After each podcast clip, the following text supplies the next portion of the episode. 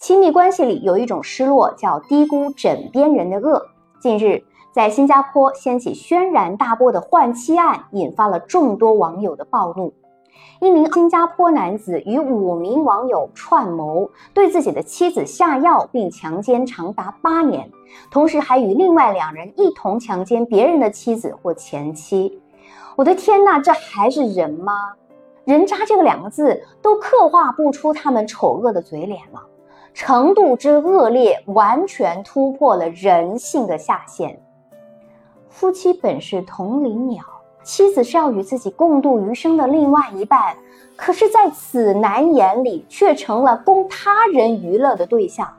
即使是这样，在审判的时候，这名男子也丝毫无任何悔改之意，一再狡辩。先是控诉自己的妻子有出轨行为，他只是为了报复。紧接着还提交了精神评估报告，显示自己有性瘾，并声明这是导致他犯案的因素之一，真的是忍无可忍。隔着屏幕，小子都想抽他两耳光。对妻子的伤害只字不提，就只想着为自己减轻罪行，这才是最恶毒的行径。好在。最终被最高庭判处二十九年监禁，外加二十四下鞭刑。在新加坡，二十四下鞭刑已经是最重的处罚了。一般三鞭子下去，百分之九十的人都会疼到休克。目前最多有人能承受六鞭，就已经皮开肉绽，疼痛难忍，而且。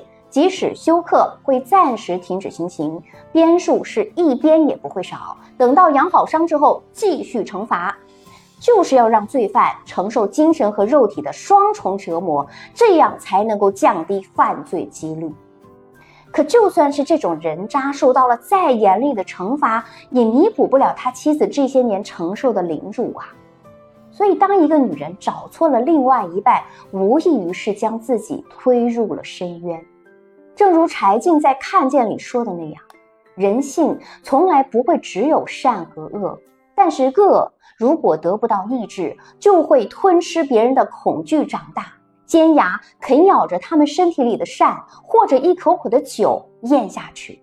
那么我们在结婚前一定要对其人品、家世以及周围的朋友和他有什么特殊爱好进行一一的甄别，然后呢，要进行一定的考察期。并且参考父亲以及朋友的建议，切忌恋爱脑附体。结过婚的姐妹们，一旦发现伴侣有不良倾向或者伤害自己的意图，一定要及时断联、求助或者报警处理，千万不能够一时心软，任由对方重复的践踏。在这个焦虑横行的年代，一份心安的感情本就不易，所以小资啊，还是建议姐妹们爱的慢一点。了解的透一点，毕竟找个对的人是一辈子的事，急不得，也错不起。我是小资，关注我，影响千万女性，收获幸福。